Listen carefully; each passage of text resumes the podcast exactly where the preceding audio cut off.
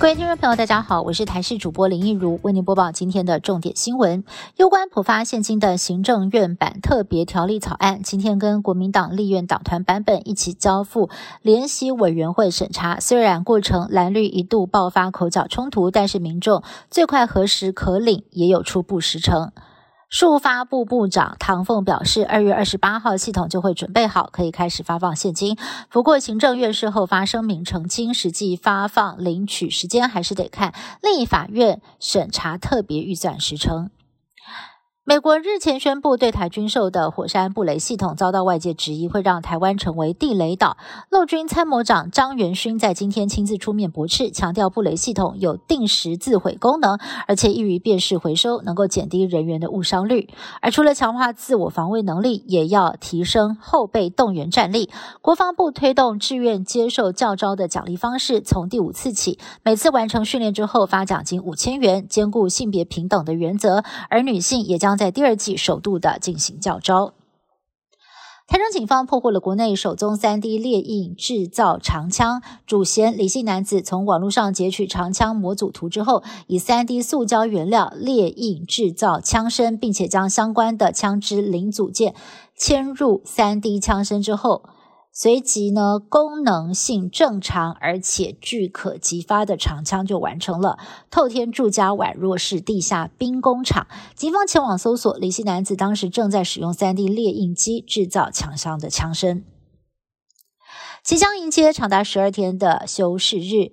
虎年台股封关日表现略显暗淡，指数开低震荡。好在最后一刻有大单抢进，最终是以一万四千九百三十二点收红，小涨了五点。但是累计虎年台股一共呢是下跌了两千七百四十一点，而周二的成交量也缩小到大约一千五百零六亿元。筹码方面，外资连日买超，在今天再度加码台股一百一十二亿，让专家对年后兔年开红盘保持乐观态度。中国大陆春运人潮处处可见，很多的游子都已经两三年因为疫情没有回家了。而由于呢，很多中国的民众都已经确诊过，因此多数的人其实不担心疫情会再飙升。不过，世界卫生组织就再次呼吁中国要监测超额死亡率。中国也爆出了新冠口服药的假药之乱。就在疫情升温之际，中国清华大学的党委书记却私下表示，全中国病逝五百万人也没什么大不了。此话一出，也立刻引发了公愤。不只是台湾的蛋价飙升，现在美国的蛋价更是涨翻天了。去年十二月，蛋价年增率将近六成，创下了将近五十年来的最大年增纪录。不少的美国民众纷纷在自家后院养鸡，把自家当成开心农场。但是有邻居嫌公鸡太吵，向当地政府投诉，开出了罚单。自古以来，人类就梦想能够具有驾驭闪电的能力。几年来，欧洲有一个科学团队研究如何利用镭射引导闪电。两年前，在瑞士山区成功的利用镭射迫使闪电转弯，至少有五十公尺的一段闪电紧紧贴着镭射光束。研究结果最近刊登在科学期刊。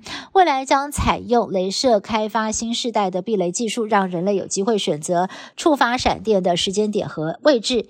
降低落雷引发灾难的风险。